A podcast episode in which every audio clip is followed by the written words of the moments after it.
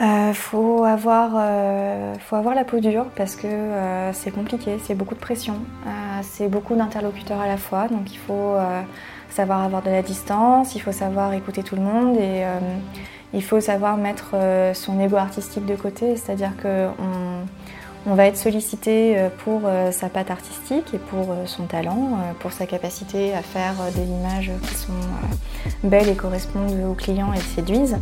Mais on va se retrouver face à un cahier des, charges extrêmement complexe parce qu'il y a la demande du client, la demande du marketing, la demande de l'agence, la demande de la direction artistique, la demande de la boîte de prod. Et en fait, nous, on se retrouve en bout de chaîne à écouter tout le monde et à devoir traduire le désir de tout le monde en images. Donc il faut, euh, on n'est pas chef d'orchestre, c'est-à-dire qu'on n'est pas en train de décider et de dire à tout le monde quoi faire. On se retrouve en fait comme si on était un violoniste qui avait 15 chefs d'orchestre. Et euh, il faut arriver à faire quelque chose d'extraordinaire et qui fasse plaisir à ces 15 chefs d'orchestre. Bienvenue dans le podcast Photographe Pro 2.0. Après avoir beaucoup parlé de photojournalisme et d'édition dans le podcast, on, parle, on part à la rencontre d'un autre univers, celui de la photographie publicitaire. Notre invité du jour est Alice Santini, photographe luxe, lifestyle, portrait et culinaire. Dans cet entretien, elle nous parle de son parcours et de sa façon de travailler avec les boîtes de prod, les agences de publicité. Quand on est photojournaliste, c'est un milieu que l'on connaît pas forcément bien et qui est pourtant très intéressant. Je vous laisse découvrir ça et je vous souhaite une bonne écoute. Donc on est avec Alice, qui euh, nous accueille ici à Paris euh, pour discuter de son métier de photographe. Alors, artisan, tu te définis comment? Photographe artisan, photographe auteur? Ah non, je suis auteur. Auteur Ouais. Ok. Et ton, tes clients en général, c'est quel genre de personnes? Tu travailles pour qui? Tu fais quoi? Alors moi, je travaille principalement euh, pour des entreprises. Je travaille très très peu avec des particuliers. Je travaille avec des entreprises de toutes les tailles que ce soit euh, des restaurants, donc euh, des, vraiment des petites entreprises, des startups, euh, des grosses boîtes de pub en direct, des boîtes de production, des agences de publicité. voilà, j'ai plein d'interlocuteurs très différents. D'accord. Et alors tu fais des... quel type de photos? C'est du portrait? C'est de, des produits, de l'événementiel, des événements? Alors moi, je suis ce qu'on appelle une photographe qui est spécialisée plutôt dans la publicité.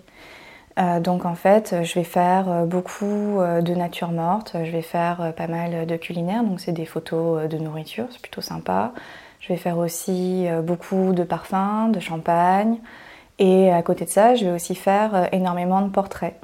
Donc ça va être que ce soit un assureur, que ce soit un dirigeant, voilà. Donc l'idée c'est que quand les gens font appel à moi, c'est qu'ils veulent un travail très premium, quelque chose de très léché. Et donc euh, c'est pour ça qu'en général on me contacte. Je fais aussi beaucoup de lifestyle euh, qui sont euh, des photos qui ont l'air d'être complètement naturelles dans un appartement comme si on venait juste d'appuyer sur son appareil photo alors que ben, comme pour le reste c'est un petit peu plus travaillé. Ouais. D'accord. Et tu dans cette part-là de travail, le post-traitement c'est un gros truc par rapport à ton boulot ou parce qu'on peut imaginer que des images euh, qui sont utilisées pour des campagnes d'affichage, des choses comme ça, ça demande quand même beaucoup de post-traitement?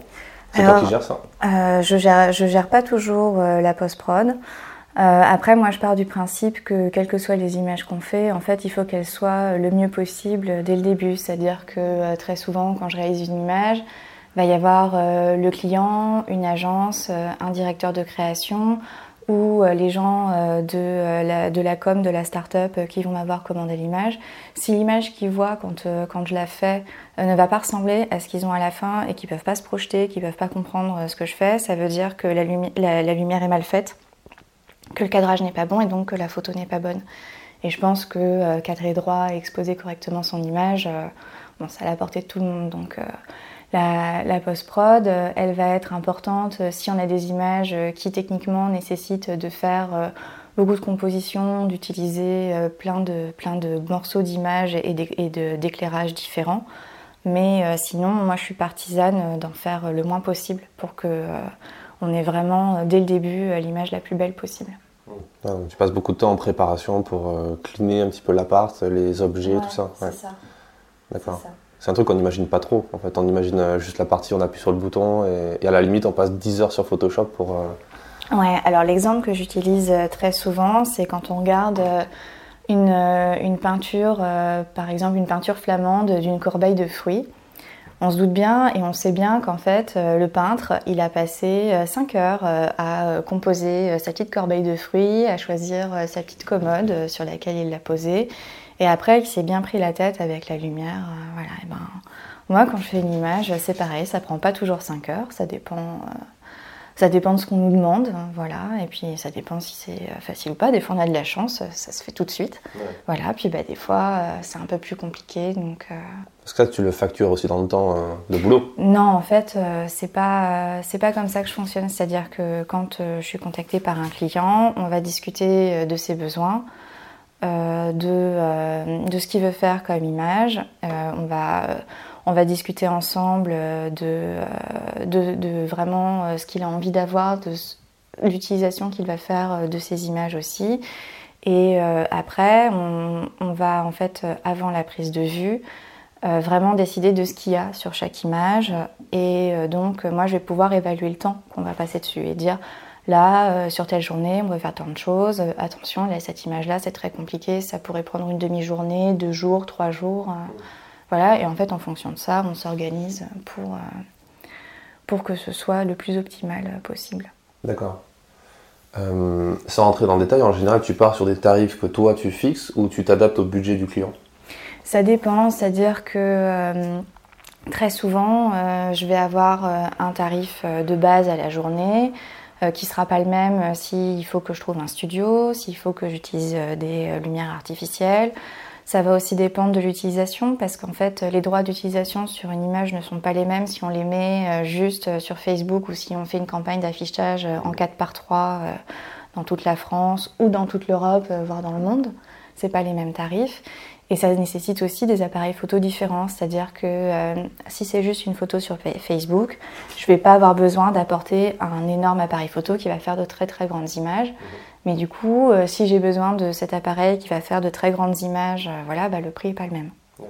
Donc euh, après, l'idée c'est de s'adapter, c'est-à-dire que moi, je suis jamais pour vendre des choses qui ne vont pas être utilisées. Je ne vais pas vendre des droits dont les clients n'auront jamais l'utilisation. Je trouve que c'est pas une pratique correcte et je préfère maintenir un dialogue avec les gens, discuter, voilà. Et c'est euh, très souvent euh, proposer des solutions adaptées au budget euh, des clients, c'est possible aussi.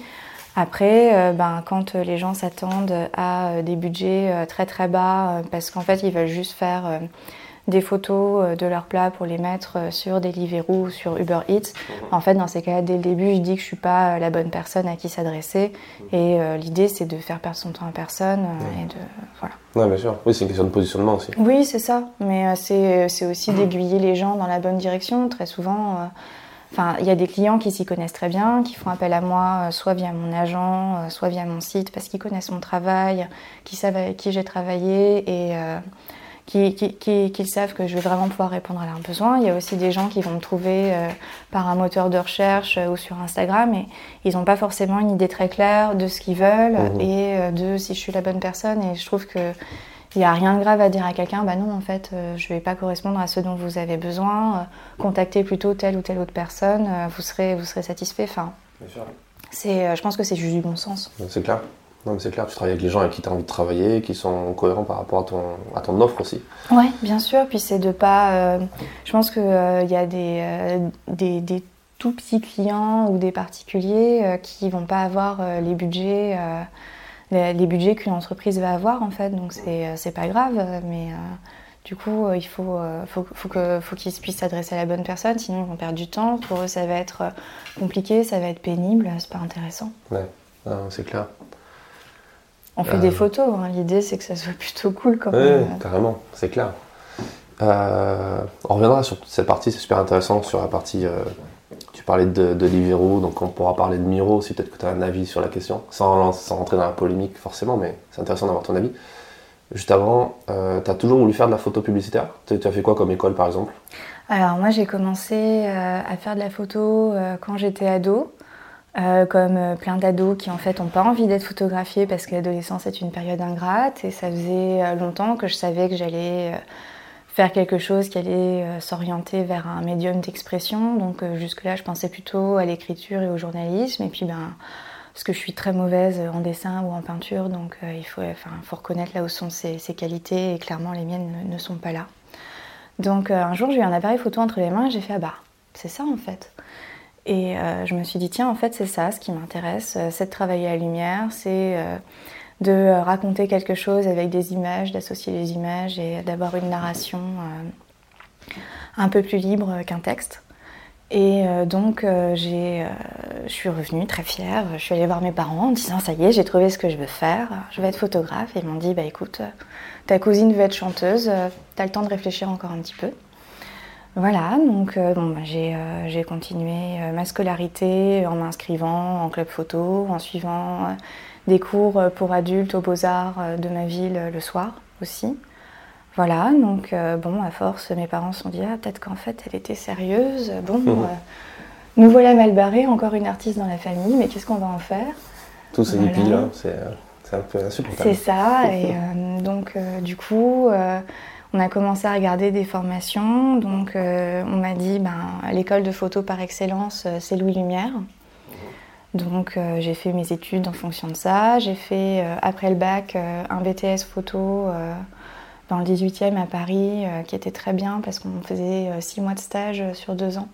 Donc moi j'étais pas forcément très satisfaite du système scolaire académique. J'avais besoin de faire des choses, d'être un peu active et pas forcément d'être juste assise en salle de classe. Voilà, je pense que je pense que tu vois pourquoi la photo c'était pas mal pour moi.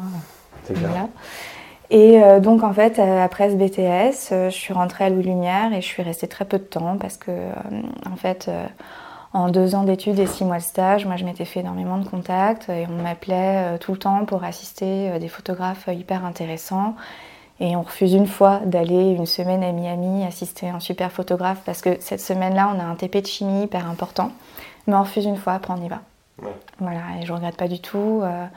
je pense que j'ai énormément appris. j'ai eu la chance de tomber euh, sur euh, des studios à Paris et euh, sur des photographes qui étaient très passionnés, qui voyaient que moi aussi, et que du coup, il y a eu une vraie transmission comme ça. Et après, en fait, j'ai été photographe salarié assez rapidement. Donc, bah, pareil, quand on est salarié, qu'on va faire des photos tous les jours, on apprend et on progresse très très vite. Pour qui Pour une boîte de Pour une agence de pub qui était dans le culinaire. D'accord. Voilà, et euh, donc en fait, euh, c'est. Euh, faut. comment dire faut avoir de l'énergie, il faut avoir la peau dure et faut pas avoir peur de compter. Enfin, faut pas compter ses heures en fait. Ça, c'était quand? Parce que j'avais 20-21 ans. Voilà, donc c'était il y a un peu plus de 10 ans. D'accord. Ok.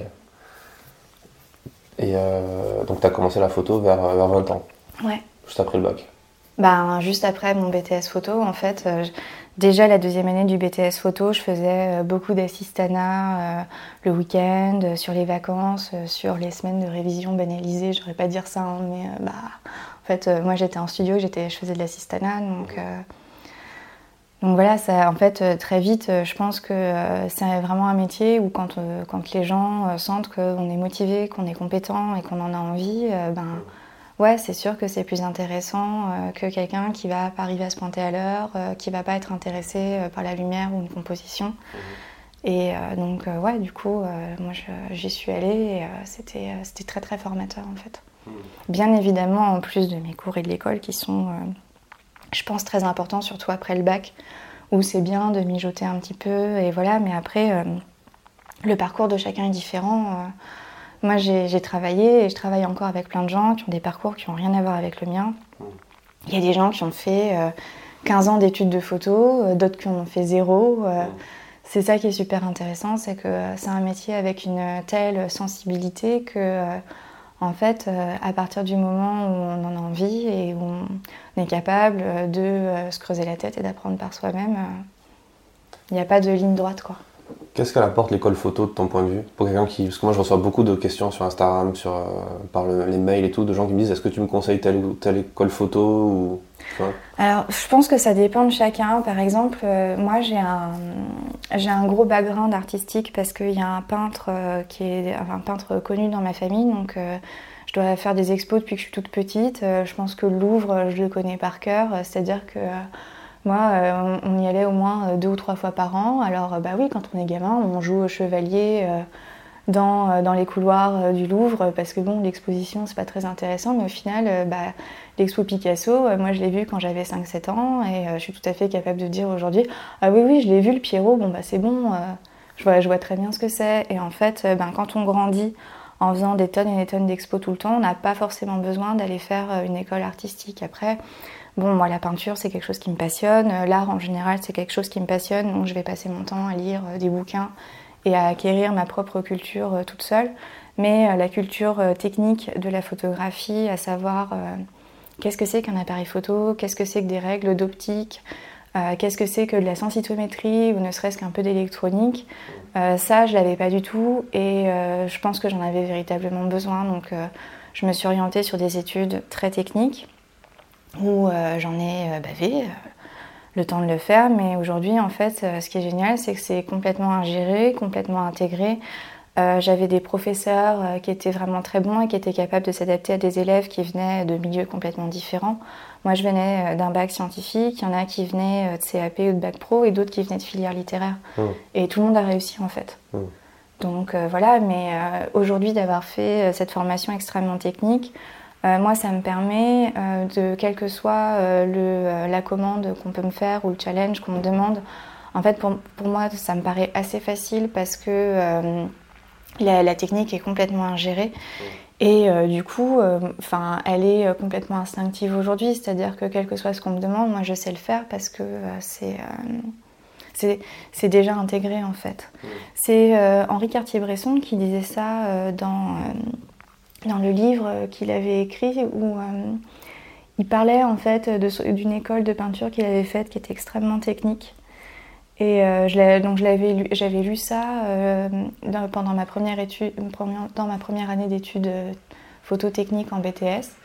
Et en fait, il, le disait très bien. Il disait ben voilà, c'était technique, c'était pas très intéressant, mais bah, du coup après c'était ingéré. Et là où moi j'ai de la chance, c'est qu'en fait mon BTS photo, je pense que c'est la, la seule et unique fois de ma vie où j'ai fait des études qui m'ont intéressée.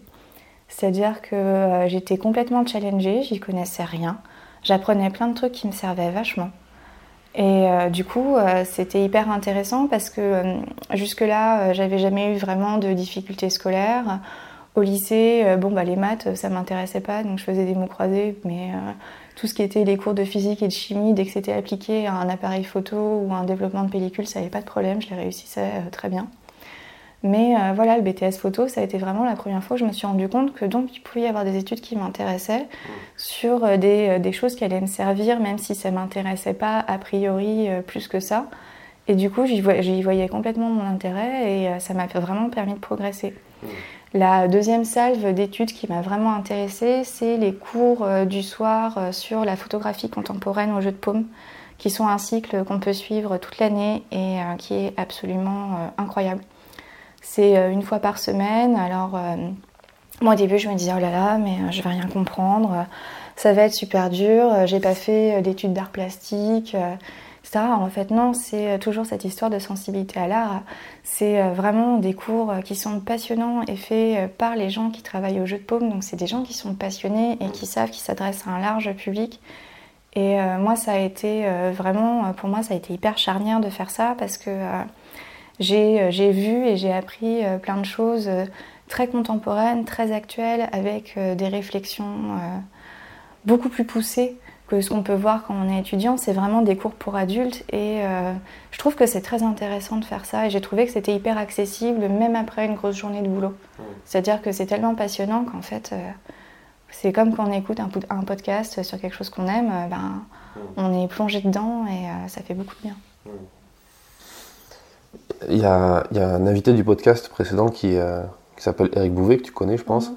qui disait que euh, pour lui, c'est presque plus important d'en savoir plus, enfin, de se former sur euh, la culture photographique, c'est-à-dire tout ce qui est les, ce qu'ont fait les photographes avant, avant nous, la partie artistique aussi, d'aller voir justement les expositions de peinture, etc., que la technique presque.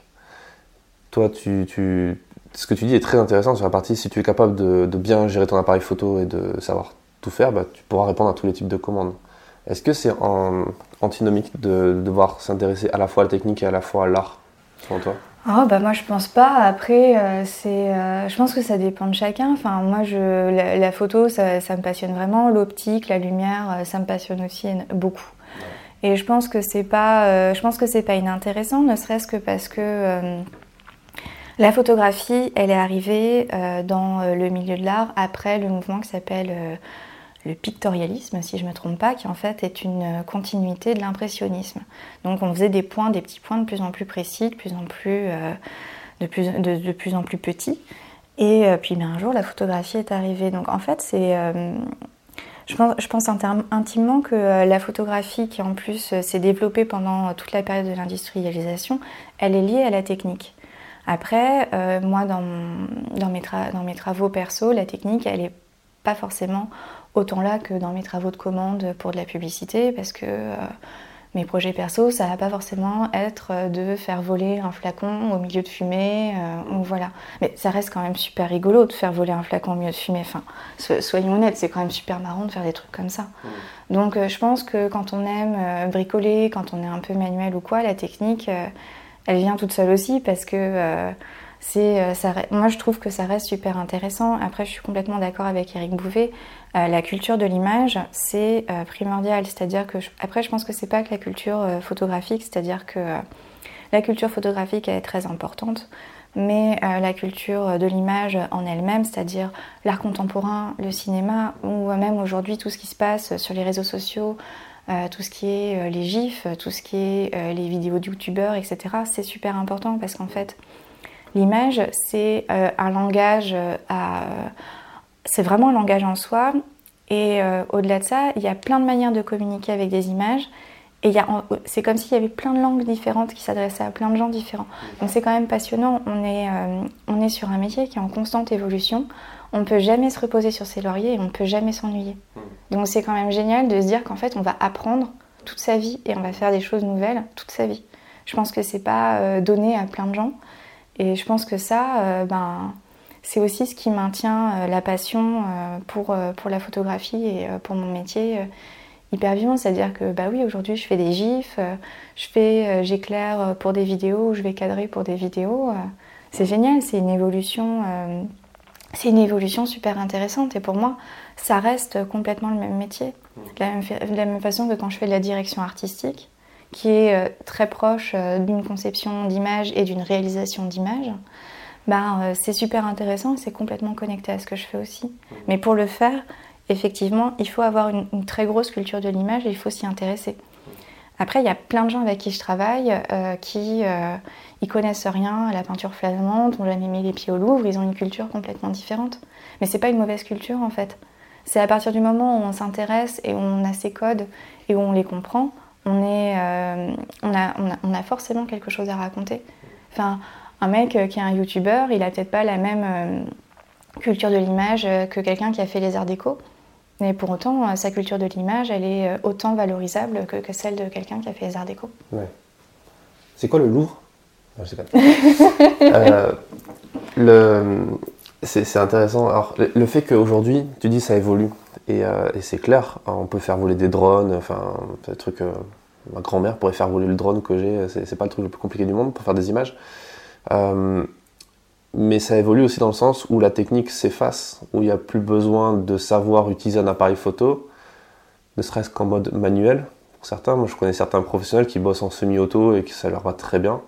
Euh, vois, les photographies smartphones sont de plus en plus démocratisées. Il y a des commandes presse qui se font, voire corporate. Annie Leibovitz, etc., qui utilisent des iPhones. Alors, c'est peut-être plus des coups de pub parfois. Et en même temps, il y a aussi des intelligences artificielles qui sont développées pour faire du post-traitement. C'est-à-dire que la technique, elle est en train de s'effacer et il n'y a plus besoin d'être un technicien de la photo pour être un photographe aujourd'hui. Je pense, euh, je pense que pas du tout. C'est-à-dire que je pense que, euh, au contraire, euh, aujourd'hui, il y a plein de choses qui se démocratisent et c'est très bien. Ça donne accès à la photographie à tout le monde. moi, je pense que Annie Leibovitz, quand elle fait des photos à l'iPhone, c'est un public reportage parce qu'en vrai, elle bosse au moyen format tout le temps. Et voilà, après, bon, elle fait ce qu'elle veut en fait. Hein. Mm. ça la regarde. Je pense qu'il y a effectivement des choses où on n'a plus besoin d'avoir un très gros appareil on n'a plus besoin de tant de technique que ça. Après, je pense que les techniques évoluent, c'est-à-dire que la technique, c'est pas que l'appareil photo. Euh, je pense que faire voler un drone, c'est extrêmement technique. Il y a des brevets de pilote à passer maintenant là-dessus. Oui, officiellement. Bah oui, mais ça, ça, reste quand même quelque chose de très technique. Je pense que moi aujourd'hui, si tu me files ton drone, euh, tu vas le retrouver dans Tu la scène euh, très Non. vite. Ah, tu te rends pas compte Donc euh, je pense que euh, la technique, en fait, elle évolue. Hmm. Euh, voilà. Après, euh, pareil, hein, les logiciels et les intelligences artificielles de post-traitement, quand il s'agit de répondre à une commande très précise, ça s'écrase complètement. Euh, Il y a plein d'agences qui se développent sur le sujet, qui au lieu de, qui au départ se présentaient comme des agences très orientées sur les gros business et les grosses entreprises, qui en fait ne font que s'orienter par exemple vers le mariage ou vers la photo pour des particuliers, qui sont des photos beaucoup moins exigeantes, beaucoup moins complexes, avec un cahier des charges beaucoup moins difficile que pour les entreprises, parce qu'en fait ils se rendent compte que leurs intelligences artificielles sont limitées sur le sujet. Hmm. Enfin, je veux dire, euh, tu peux euh, faire euh, toutes les photos que tu veux. Si tu veux vraiment faire des photos pour Chanel, les codes pour Chanel sont tellement précis, chartés, ne serait-ce que les angles d'incidence de lumière, les angles par type de produit, etc. Ton intelligence artificielle, elle le fera jamais, ça. Donc euh, c'est pour ça qu'ils s'orientent vers euh, le mariage et, le- et la pho- en tout cas la photo qui est considérée comme plus artisanale. Je pense que ça c'est un, c'est un autre débat parce que euh, je pense que la sensibilité elle est partout et que euh, on peut très bien faire de la photo pour des particuliers du mariage en ayant une grande sensibilité artistique. Hmm. Voilà, mais en tout cas ils s'orientent plus vers la photo pour particuliers parce qu'ils se rendent bien compte que ben ouais, sur le post-traitement c'est beaucoup plus facile à gérer quoi. Sur l'IA, tu veux dire? Comme Mm. sur Miro Euh, C'est plutôt l'inverse. Là, en fait, ils sont surtout sur du produit euh, commercial, faire des photos de- d'immobilier. C'est mais c'est pareil la, la photo euh, la photo d'immobilier c'est très très basique. Oui, mais ce que je veux dire, c'est qu'aujourd'hui, euh, la polémique autour de Miro, c'est justement le fait qu'il s'attaquerait, qu'il commence à s'attaquer au mariage, mais c'est tout récent, c'est pas encore, c'est en cours de développement, et à la photo sociale. Mais là, le principal, la principale activité, il y a des gens qui en ont parlé dans le podcast, et il y a des gens qui, à qui j'ai pu en parler quand j'ai fait le podcast sur Miro, justement, pour avoir des billes, euh, qui me disaient que eux, ils font essentiellement de la photo d'une pizzeria, d'un plat, euh, de, tu vois, du pack shot ou euh, de l'immobilier, mais pas forcément des portraits, parce que justement, ça demande quand même un minimum de, de- de technique, de faire poser quelqu'un, d'utiliser des lumières, même si maintenant, avec un iPhone 8, tu peux créer des lumières studio euh, et c'est assez bluffant. Ouais, je pense que Miro reste quand même sur des domaines très très euh, faciles. Oui, C'est-à-dire que euh, ils mais s'a- justement, ils pas sur la photo sociale.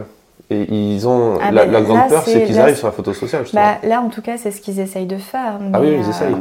mais en fait, euh, même quand ils, quand ils font euh, des photos euh, de plats ou de packshot, euh, si en fait là ils s'orientent sur la photo sociale, c'est parce que même au niveau du packshot, ils commencent à être limités et à se rendre compte que c'est pas là où ils vont arriver euh, le mieux possible. hein.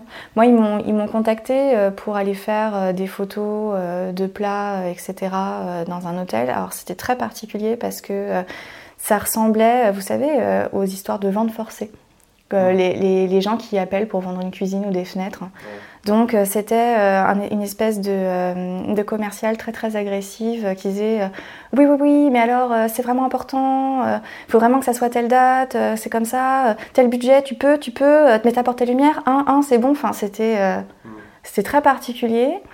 Et en fait, euh, à partir du moment où j'ai commencé à rentrer dans le dur en disant, bah en fait, euh, je vous envoie un devis écrit, vous me le validez, et euh, voilà, là j'ai plus de nouvelles. Et en fait, après, quand euh, j'ai essayé d'appeler ou d'envoyer des mails en disant, bah vous m'avez mis une option sur telle date, vous en êtes où J'ai plus jamais eu aucune nouvelle. Donc je pense qu'en fait, ils se retrouvent, eux, soit submergés, soit où ils sont, ils sont pas encore prêts à communiquer avec des professionnels. Voilà, parce que c'était pas non plus des photos très compliquées, c'était euh, des photos d'hôtellerie et de, et de restauration euh, en hôtellerie, donc euh, ça demande de faire de très belles images, certes. Voilà, mais en fait, euh, quelles que soient les agences ou les partenaires avec lesquels je travaille, en fait, même quand un projet se fait pas, ben, on s'envoie un message, on dit bah non, finalement je suis pas dispo, bah non, finalement on a trouvé quelqu'un d'autre.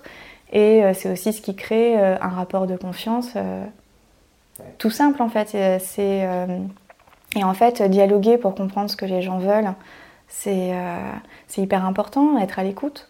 Là, euh, être euh, juste très pushy euh, pour avoir euh, un devis ou un oui à l'oral, enfin, ça n'apporte rien en fait. Ça fait perdre du temps à tout le monde et euh, ça n'a aucun intérêt. Donc je pense qu'il y a encore des limites. Ah, c'est clair. Euh, et en même temps, c'est pas c'est pas la même cible, c'est-à-dire que c'est pas les mêmes clients. Je pense pas que toi, tu as envie de, bosser avec les clients qui, qui bossent avec Miro. Moi, je suis pas je suis pas forcément fermée en fait. J'ai, comme je te disais au début, j'ai, j'ai des clients très très différents. Donc ça, moi, ça ne ça me dérange pas en fait d'avoir plein d'interlocuteurs très différents. Je trouve ça hyper intéressant parce que euh, c'est des manières de travailler complètement différentes, c'est euh, des buts euh, complètement différents aussi. je veux dire des gens qui sont dans une optique où il faut payer un travail à un juste prix, tu vois. Tu peux travailler avec des gens qui n'ont pas forcément beaucoup de moyens et beaucoup d'attentes, mais dans ce cas-là, les gens s'adaptent aussi à ce que toi tu proposes et comment tu travailles. Or, une chaîne comme Airbnb, comme Deliveroo, comme Uber Eats, etc., eux, ils vont pas forcément rechercher à s'adapter aux photographes, mais plus à avoir un, le service qu'ils ah bah recherchent par rapport à leur budget. Là, c'est sûr que eux, ils rentrent, euh, mais comme plein de clients en fait. Moi, il y a souvent les clients qui me disent, bah oui, mais nous, notre budget, c'est tant. Hmm. après, soit je leur dis, ben, c'est euh, ce qui est avec votre budget, on peut faire ça. Est-ce que ça vous intéresse ou pas? Sinon, ils passent avec quelqu'un d'autre. Ou je leur dis, oui, c'est possible, voilà. Mais au final, ben, Uber Eats ou Deliveroo, c'est pareil. C'est pour ça que je, disais euh, au début, quand moi il y a des restaurants qui m'appellent euh, parce qu'ils veulent juste faire des petites photos pour Uber Eats ou pour Deliveroo et qu'ils ont un tout petit budget, je leur dis bah non, euh, passez pas par moi, ça vous conviendra pas. Ouais. ouais. Oui, et puis dans ce cas-là, du coup, il n'y a pas vraiment de concurrence. Et une plateforme comme Miro, tu penses que ça, ça peut, comme tout le monde le dit, ça va détruire le métier de photographe? Non, pas du tout. J'y crois pas parce que c'est pareil, tout le monde disait que les influenceurs, ça allait détruire le, métier de photographe, que le numérique, euh, y a, quand moi j'étais euh, étudiante, on disait le numérique ça va détruire la photographie parce que euh, là il y avait avec l'argentique cette espèce de truc où tout le monde considérait que la photo c'était très coûteux. Il y avait énormément de photographes que je rencontrais qui disaient que la photo c'était un sport de riche. Et en fait, ben moi je trouve ça très bien que ça soit plus un sport de riche. Je suis ravie que tout le monde puisse avoir un appareil photo, puisse faire des photos à l'iPhone et puisse raconter autre chose en fait. Je trouve que c'est très bien parce que euh, je pense que ça fait vraiment évoluer la photographie, que ça la tire vers le haut et que euh, plutôt qu'avoir un discours qui tourne en rond avec toujours le même type de personnes qui vont faire des photos, il y a plein de gens différents qui racontent des choses et je trouve que c'est, je trouve que c'est passionnant. Donc euh, je pense pas du tout que ça va détruire le métier de photographe. Je pense que ça le fait évoluer, je pense que c'est pas plus mal parce que je pense que tous les corps de métier évoluent en fait. Enfin, on fait, la, médecine qui est pratiquée aujourd'hui, euh, c'est pas celle des années 50, euh, c'est pas celle du 18e siècle. Je pense pas que la technologie euh, et les nouveaux outils hmm. lui aient fait du mal en fait. C'est quoi ta vision de la concurrence quand tu entends ce mot Qu'est-ce que tu en penses? Ben, Je pense que c'est le jeu en fait. je, hmm. voilà, moi j'ai pas de. je trouve que. Enfin, c'est un, un, métier, c'est un travail, donc comme tous les comme tous les corps de métier, il y a de la concurrence. Après, euh, il y a, euh, comme dans tous les métiers, des gens plus ou moins corrects. Euh, voilà. moi, je connais plein de gens qui font le même métier que moi, donc des fois, on est contacté par les mêmes clients et, et, on en parle après coup ou quoi. voilà, mais c'est normal d'avoir de la mm. concurrence. Tu as, beaucoup, toi, d'anecdotes de, de, gens qui auraient qui t'auraient piqué un boulot parce qu'ils sont allés sur un tarif beaucoup moins élevé, ce genre de truc, ou est-ce que ça reste quand même anecdotique toi? C'est assez anecdotique. Après, des gens qui essayent, euh, il y en a pas mal. Mais euh, des gens pour qui ça marche, euh, il n'y en a pas tant que ça en fait, parce que je pense, bah, je pense que c'est pareil en fait. les clients, même s'ils voient que quelqu'un peut faire la même chose pour beaucoup moins cher en théorie, bah, en fait après, c'est pas forcément euh, ce qu'ils vont rechercher. Puis euh, même moi, je suis pas une photographe euh, très connue ou quoi. Il y, a des, il y a des clients qui vont passer avec tel ou, tel ou tel photographe parce que il est très connu, parce qu'il a une marque de fabrique ou quoi, et ils recherchent quelque chose de très précis et de très particulier en fait. Ça c'était avant le podcast. Après le podcast, tu seras beaucoup plus connu. tu vas avoir un flot de demandes de clients. Mais écoutez, appelez mon agent. Alors justement, parlant de ton agent, toi tu, tu, es représenté donc par un agent. Euh, ça aussi, ça fait partie des questions que, beaucoup de jeunes se posent, enfin des jeunes, des gens qui se lancent dans ce métier en se disant il me faut un agent pour pas avoir à démarcher moi-même. Toi, comment est-ce que tu peux nous raconter peut-être cette histoire? Comment tu as rencontré ton agent ou comment euh, quelle vision tu as toi de cette euh, de cette partie-là de, ce métier? Alors un agent, c'est pas forcément nécessaire. Il faut pas être, faut, faut, pas être plein d'illusions. C'est-à-dire que l'agent, c'est un moyen d'avoir du boulot mais c'est pas le seul et unique moyen. Enfin, euh, c'est comme si euh, on se disait que euh, dans la vie on comptait que sur sa maman pour y arriver. ça marche pas comme ça. Je pense que tout le monde en a conscience. Et en fait, un agent c'est un moyen d'avoir un, réseau et d'avoir du boulot. Mais par exemple, moi j'ai une grosse partie de mon travail qui vient de lui et j'ai d'autres choses qui sont des clients qui proviennent de mon réseau d'avant, qui me connaissent moi et qui du coup passent par moi directement. voilà, c'est des projets très différents. Donc, donc voilà, mais c'est important en fait quand on a un agent de trouver quelqu'un avec qui on va communiquer, avec qui on va pouvoir développer une relation de confiance. C'est-à-dire que moi j'ai été salariée assez longtemps, donc quand on est salarié on n'a pas besoin d'agent puisque euh, on travaille euh, tous les jours euh, et tous les mois de l'année.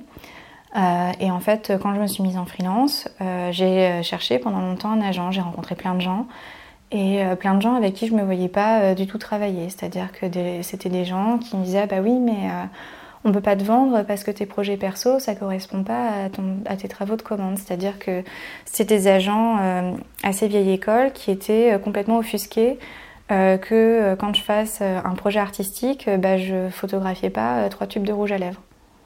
Bon, c'est pertinent ou pas? En tout cas, c'était pas pertinent pour moi. Du coup, c'était pas non plus des gens avec qui j'avais envie de travailler parce que mes projets perso n'ont rien à voir avec mes travaux de commande et c'est très bien comme ça en fait ça m'empêche pas d'avoir une, sensibilité euh, sur les deux plans. Et je pense que euh, c'est un défaut qui est très français parce que par exemple quand on travaille avec des anglo-saxons euh, c'est pas le cas du tout. Mais en France on a tendance à mettre les gens dans des petites cases et même par exemple sur la photographie culinaire il y a un moment on séparait les photographes culinaires qui faisaient du chaud et qui faisaient du froid. C'est-à-dire qu'il y avait ceux qui allaient photographier des plats qui se mangeaient chauds et d'autres qui photographiaient des plats qui se mangeaient froids. Voilà euh, donc euh, après, euh, encore une fois, je pense que c'est une question de bon sens. Le mec fait des quiches, il fait comment? Ben, on la mange chaude, on la mange froide, la quiche, avec, qui on, avec qui on la photographie du si tu veux payer moins de TVA, la boulangerie, il faut mieux la manger froide. non mais... donc voilà, donc je pense que c'est pas mal en fait hein, que la photographie évolue.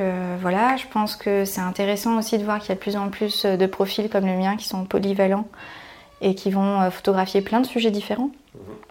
Donc euh, au final, on, travaille de plus en plus avec des gens parce qu'ils ont une sensibilité, parce qu'on aime leur sensibilité, qu'on aime leur approche de l'image. Mmh. C'est super en fait de pouvoir faire ça. Mmh. Et euh, ben voilà, moi, mon agence, c'est un ami qui était représenté par lui à l'époque, qui m'en a parlé, qui m'a dit mais il faut que tu le rencontres, vous allez super bien vous entendre, voilà. Et c'est vrai. Mmh. Alors lui, comment, c'est quoi le fonctionnement d'une agence C'est quelqu'un qui va te trouver du boulot et prendre une commission sur le, sur le budget? Voilà, c'est ça. Mais, alors, exactement tu mais tu vas pas le payer tous les ans, tous les mois pour une prestation? non, Alors ça dépend des agents, ils ont tous euh, des euh, fonctionnements euh, différents. Il y en a qui veulent être payés à l'année, il y en a qui prennent leur com sur chaque projet. D'accord. Voilà. Il y a autant, je pense, de fonctionnement que d'agents. Et après, il faut trouver le mode de fonctionnement avec lequel on est à l'aise. Euh, sans rentrer dans les détails, sur ton chiffre d'affaires, ton agent te rapporte une. Quoi tu dirais La majeure partie de tes revenus Un petit pourcentage ou... Moi, c'est la majeure partie. La majeure partie Ça, c'est pas forcément euh, le cas tous les ans, ça change. Voilà, mais euh, il, est, il est super, on s'entend très bien et il me permet, moi, de gagner beaucoup de temps parce qu'il s'occupe de toutes les négociations. Voilà, euh, il s'occupe aussi d'une partie euh, de la production, donc euh, moi ça me, ça me, permet vraiment de me concentrer sur la partie de la création et sur, sur mon métier en fait, ce qui est très bien. C'est lui qui gère la facturation, de vie, etc. aussi ou pas forcément? Alors en général on en parle ensemble. C'est-à-dire qu'il va me dire voilà, là il y a ça, moi je pense que c'est ça, est-ce que est-ce que tu es d'accord? Qu'est-ce que tu en penses? Et c'est vraiment un partenariat en fait c'est là où c'est intéressant, c'est-à-dire que, euh, encore une fois, ça dépend euh, des agents, euh, voilà, mais... il n'y a pas de règle, il n'y a pas de normes sur c'est lui qui facture au client après qui te reverse le truc Non, ça dépend, ça dépend complètement. Et moi, ce que j'aime, c'est qu'il y a un vrai dialogue et que l'idée, c'est que tout ça ce soit plein de bon sens. Lui, il est beaucoup plus carré que moi sur les droits, sur les campagnes, etc. C'est son métier, il s'y connaît très bien, donc euh, c'est hyper agréable de pouvoir se reposer euh, sur quelqu'un là-dessus. Euh. Ouais. c'est clair. Non, c'est intéressant. Tu, tu, fais partie de, à, part cet agent, est-ce que tu fais partie de, bah, d'agences justement ou de collectifs qui vont représenter, te représenter aussi ou pas du tout? Ou tu restes seul freelance? Non, je l'ai un petit peu été. J'ai un petit peu été sur des agences de photographes en ligne. Qui ont complètement changé leur, leur angle après parce qu'en fait elles se rendaient compte que bah, être agent de photographe en ligne ça marchait pas. Et qu'il valait mieux juste proposer un service. Donc bah, du coup on a arrêté. Après ils m'ont pas forcément rapporté beaucoup de boulot et c'était pas forcément très intéressant parce que je pense que à partir du moment où vraiment où on travaille avec des, des, grosses entreprises qui ont besoin d'images très précises, il faut dialoguer, il faut discuter, il faut voir le brief. Et en fait, euh, c'est tellement différent. Euh, enfin, c'est pas du tout euh, les mêmes conceptions d'images suivant, suivant les demandes en fait. Donc, il faut pouvoir s'adapter, il faut pouvoir bien comprendre. Et c'est pas un commercial derrière un écran qui peut faire ça en fait. C'est clair. Euh... Enfin, drôle de regard ton chat. Le... On se demande quitter. Euh, le, comment dire, toi à 100% tu travailles en commande en fait. Tu vas pas revendre des images en stock ou. Euh, non. 100% commande, c'est-à-dire tu, tu es payé avant d'aller travailler, enfin, ou du moins tu sais combien tu vas gagner avant d'aller sortir ton appareil photo du sac et faire des photos. donc ça c'est un truc qui est qui existe pas, qui existe de moins en moins dans la presse. D'ailleurs la presse, t'a jamais. Euh, tu disais au début que tu, tu voulais faire du photojournalisme. Ouais. T'as pas décidé, enfin, à quel moment t'as as décidé que t'allais pas le faire? Ben, euh, Pendant mon voyage d'intégration de BTS Photo, où on est allé à Visa euh, pour l'image à Perpignan, et où euh, il y avait Stanley Green qui parlait et qui venait de fonder son collectif Nour. Mhm. En fait, qui expliquait que dans le monde, il y avait 1% des photoreporters qui vivaient de leur métier. Mhm. Et du coup, je me suis dit que ben, ça allait être compliqué et que, euh, donc, euh, comme j'ai un, peintre connu dans la famille, euh, l'exemple de la personne qui vit dans des squats et qui mange la vache enragée jusqu'à y arriver, je le connais, on le connaît tous très bien dans ma famille, voilà. Et c'est pas quelque chose dont j'avais envie. Moi, ce dont j'avais envie, c'était de pouvoir faire mes projets perso et de les financer. Donc, du coup, je me suis dit, ben, le photoreportage, ça me passionne et Stanley Green, c'est quelqu'un dont j'ai admiré le travail à partir du moment où j'ai connu son existence jusqu'à la fin de sa vie euh, récemment. Et, euh, vraiment, hein, il a été euh, très important pour moi, tant sur ce qu'il pouvait véhiculer en termes d'image, son combat de la censure pour, par les maisons d'édition, etc. voilà, je trouve vraiment qu'il c'était un homme incroyable. Mais aussi, voilà, quand il a dit que ben, 1% des photoreporters vivaient de leur métier, je me suis dit, ben, en fait, un métier on n'est pas censé euh, vivre pour travailler, mais euh, mm. on est censé travailler pour vivre. Donc euh, si le photoreportage, ça ne fonctionne pas, je vais trouver autre chose. Parce que ce qui m'intéresse, c'est de pouvoir faire mes projets et avancer par là. Voilà, et accessoirement, bah, en fait, photographier des objets, la nourriture, c'est quand même très très sympa. Ok, c'est marrant. Non, c'est marrant parce que tu vois, on n'a pas forcément le même euh, avis sur la question sur ça, mais mm. c'est normal. De toute façon, c'est un métier qui est très riche, la photographie. On peut faire plein de trucs puis Je pense que ça dépend de chacun. Bien euh. sûr. Il y a des gens qui adorent faire des photos de mariage. Il y en a, pour eux, c'est un calvaire euh, ultime de faire ça. Et non, mais c'est amusant. Et en même temps, c'est pour ça que tu vois, je voulais que. C'est pour ça que je t'ai proposé d'intervenir dans ce podcast, pour avoir des gens différents, pas tout en parler que de la presse. Tu vois, il y a eu Patrick Chauvel, il y a eu Eric Bouvet, il y a eu pas mal de gens qui parlent de la presse et du reportage, parfois du reportage de guerre. Mm. C'est un petit peu la le truc qui fait très rêver euh, beaucoup de gens, même des photographes aussi comme toi, comme tu Oui, bien sûr, bien sûr. C'est euh, moi je, enfin euh, moi je, moi je pensais que j'allais être, je sais pas, la prochaine Suzanne Meslas ou voilà. Et puis ben, quand j'ai compris qu'en fait ça voulait dire que j'allais devoir rester au crochet de ma famille pendant longtemps parce que j'allais pas m'en sortir financièrement, ben, j'ai fait un autre choix parce que c'est pas c'est pas celui qui me correspond. Hmm. c'est clair, c'est important de faire des choix. Est-ce que tu penses quand même que faire des choix c'est renoncer? Choisir c'est renoncer et du coup ne pas faire euh, ses projets à côté. Parce que toi tu fais des projets perso à côté mhm. aussi. Mais tu les fais dans une optique de les monétiser ou pas forcément? Non moi je les fais euh, parce que euh, c'est c'est ce qui m'intéresse c'est ce qui me porte. Moi, mon, but c'est de les exposer c'est de les partager. J'en ai absolument rien à faire de gagner de l'argent avec quoi. Moi j'ai envie de pouvoir faire mes projets artistiques de m'exprimer quels que soient les sujets c'est voilà et c'est aussi pour ça que mes travaux de commande, euh, ça me va très bien. Ça me permet euh, de financer tout ça, en fait. Ouais. Ça me rappelle une discussion qu'on a avec Ambroise Tesna, que tu mhm. dois connaître aussi. Un des, je crois que c'était le numéro 1 en plus podcast, le premier podcast que j'ai sorti avec lui. Et euh, il expliquait si ta passion c'est la photo et que tu veux en vivre et que c'est compliqué au début, il faut faire un autre boulot à côté, même pas forcément en lien avec la photo, faire des ménages, bosser au McDo, tout ça, ça du moment que tu, gagnes de l'argent pour vivre et que tu continues, comme tu dis, ne pas être accroché de ta famille ou être indépendant, c'est important. Qu'est-ce que tu penses des photographes qui, qui, ont, qui vont prendre un boulot alimentaire, entre guillemets, mais dans la photo, par exemple, un photojournaliste qui va faire du mariage, qui aime pas forcément ça, mais qui va le faire parce qu'il a besoin de payer ses factures, son boîtier, etc. Est-ce que tu penses que ça peut dénaturer un peu ton, ton, envie première et ta photo euh, de presse ou photo documentaire Non, pas du tout. Enfin, je sais pas, c'est comme si on me disait, euh, ben euh, moi j'adore manger, mais j'aime pas mettre la table et j'aime pas faire la vaisselle. Ben, en fait, il y a un moment, euh, si on aime manger, bah faut se faire à manger, faut mettre la table, et puis accessoirement après, euh, débarrasser et faire la vaisselle, euh, c'est pas mal aussi. Et je pense pas que ça dénature quoi que ce soit. Je pense au contraire que c'est une chance de pouvoir faire de la photo et de continuer de faire de la photo à côté. Qu'il y a plein de gens qui font des boulots qui n'ont rien à voir avec la photo à côté de, des projets qui les passionnent. Et je pense qu'ils sont pas moins légitimes que les autres non plus. Je pense qu'il n'y a rien de mal à bosser chez McDo, à faire des ménages. Enfin, je veux dire, euh, l'argent et pouvoir vivre, c'est une réalité, quoi. Donc, euh, non, non, euh, je pense. Enfin, moi, je pense qu'il n'y a pas de sous-métier et je pense que je pense que ça dénature pas du tout. Au contraire, je pense que faire des choses très différentes, ça ne peut faire que mûrir qu'avoir de la distance avec ses projets. Et ça, ça, peut, ça peut ne faire que du bien. Si on fait tout le temps la même chose, on tourne en rond, on n'avance pas. C'est clair. C'est quoi photographe professionnel pour toi? Oh là, je pense qu'un photographe professionnel, c'est quelqu'un qui gagne sa vie en faisant de la photo. Ok.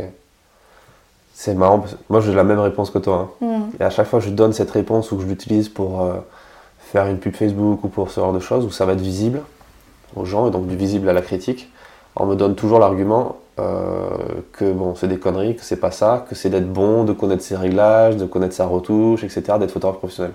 Tu vois ce que je veux dire? En gros, euh, moi je suis d'accord, tu es professionnel quand tu vis de quelque chose, quand tu gagnes de l'argent avec. Mais on élimine la partie être bon, entre guillemets. Ben oui, il y, a plein de gens qui sont très talentueux, euh, qui gagnent pas leur vie en tant que photographe. Il y aura certainement plein de gens comme. comme comment elle s'appelle C'est Viviane Viviane Meyer ouais. Elle n'a pas du tout été connue de son vivant et euh, c'est une grande artiste. C'était pas une photographe professionnelle, c'était une, une grande artiste. Et mm. c'est toujours une grande artiste. Mm. Voilà. Euh, après, euh, professionnel, ça implique que ça soit une profession et donc qu'il y ait un apport pécunier en échange. Ouais. Voilà, après, enfin, chacun peut penser ce qu'il veut, quoi. Moi, je oui, surtout qu'en plus le talent, c'est hein. très subjectif en plus. Mais complètement. Le fait de dire que t'es bon, pas bon. Il y a des gens qui vont être photographes professionnels pendant un an et puis qui après vont plus du tout exister. Il y a des gens qui vont l'être toute leur vie. C'est pas. Euh, je pense que bon, euh, surtout aujourd'hui, il y a plein de gens euh, qui vont faire cinq ou six métiers différents dans leur vie. c'est pas. Mm. Je vois pas en quoi c'est mal non plus en fait. Ouais, c'est clair. je pose la question régulièrement est-ce que tu te définis comme euh, photographe entrepreneur? Ah. Sachant que ton statut c'est artiste, tu es aux AGSA, bon les AGSA n'existent plus, enfin, c'est la, misère euh, oui, des, trucs, mais c'est rentré dans le tu es auteur photographe, donc tu peux en droit d'auteur, c'est ça? Est-ce que tu te définis néanmoins comme photographe entrepreneur? Sachant que néanmoins ne veut pas dire grand chose, mais. Bah, je, je sais gérer ma micro-entreprise, voilà. Euh, après, je pense que je me définis plus euh, en tant qu'artiste que en tant qu'entrepreneur. Voilà, c'est. Euh, D'accord. Donc, entrepreneur, tu ne vois pas comme, comme une façon de. En gros, tu es chef d'entreprise. Pas forcément, je veux dire, juridiquement ou administrativement parlant, mais dans ta gestion de ton activité, quand tu es seul. Mhm. Tu vois ce que je veux dire? Ouais, ouais, je vois très bien, mais. Oui, après, moi, je me vois plus euh, comme euh, une artiste indépendante que comme une chef d'entreprise, en fait. C'est évident que euh, je vais budgéter les choses, que je vais vérifier d'une année sur l'autre que j'ai de quoi vivre, voilà, mais c'est, je suis pas dans un truc où je vise à ce que mon entreprise grossissent, aient de plus en plus de salariés, deviennent une société anonyme, soient cotées en bourse. Moi, ce qui, ce qui m'intéresse, c'est de pouvoir rester indépendante et de pouvoir continuer à travailler avec ma sensibilité et à la fois sur mes projets de commande et à la fois sur mes projets perso. Mhm. D'accord. Dernière question, euh, c'est quoi ta vision à l'argent dans tout ça? Sachant que tu es dans un milieu publicitaire, donc euh, c'est peut-être un peu plus simple que quand tu travailles dans le milieu purement artistique, euh, où l'argent peut être, peut être un peu tabou, parce que quand tu bosses, quand tu avec des boîtes comme Chanel, etc., c'est des gens qui ont de l'argent, qui savent gérer l'argent, plus que peut-être certains autres types de clients. Qu'est-ce que toi tu, tu en dirais de ça? C'est un peu tabou parfois en France ou, euh, ou dans certaines professions comme la photo? Alors, je pense qu'en France, euh, l'argent c'est extrêmement tabou, mais je pense que c'est culturel, que c'est pas lié qu'à la photographie euh, ou quoi. Après, je pense que l'argent, on en a besoin pour vivre et que. Il y, a, y, a, différentes manières de voir comment on a besoin de l'argent, c'est-à-dire qu'il y a des gens qui en ont besoin toujours plus, il y en a qui ont besoin de juste avoir ce qu'il leur faut pour vivre et que c'est libre à chacun. Mais dans ta relation avec ton client, tu vois, par mhm. exemple, les photographes artisans, quand ils font du social, euh, mariage, euh, particulier, etc., j'ai l'impression, à force d'en rencontrer de plus en plus, qu'ils ont une, ils sont beaucoup plus décomplexés quand ils vont faire leur devis, leur facture, qu'un photographe de presse qui va même pas parler euh, pige ou montant de pige quand il va vendre son reportage. Tu vois, ah oui, alors que si, moi j'ai forcément un devis qui a été fait, qui a été validé, et si le devis n'est pas validé, je viens pas travailler en fait. Ouais. C'est ça, c'est indispensable. Ouais, donc il y a cette partie de négociation que tu as en amont aussi, que tu, que tu gères. Tu as appris à le gérer Tu as appris comment Ça, tu, tu te formes pas en école de photo pour si, bien sûr que si. Si, tu as des ah, cours de si, ça ouais, ouais. Il y, a des cours, il y a des cours de droit, euh, il y a des cours euh, pour apprendre à faire des devis. Euh, moi, je me souviens qu'il y avait Éric Delamarre qui était venu pour nous expliquer ce que c'était une négociation, nous expliquer comment faire un devis suivant ce qu'on voulait faire, etc. Et après, il y a des gens formidables qui continuent d'écrire et de parler sur le sujet. Je pense que tu l'avais interviewé, euh, Joël Verbruge. Mmh, bien sûr. Joël et Eric sont passés dans nos podcasts. Ben ouais, ouais, et en même temps, euh, ils sont passés. Ils sont extrêmement importants. Et après, pour les gens qui sont un peu perdus aussi, euh, ben, demander à des photographes ou à des agents qui, qui, eux, sont habitués à le faire, avoir une discussion.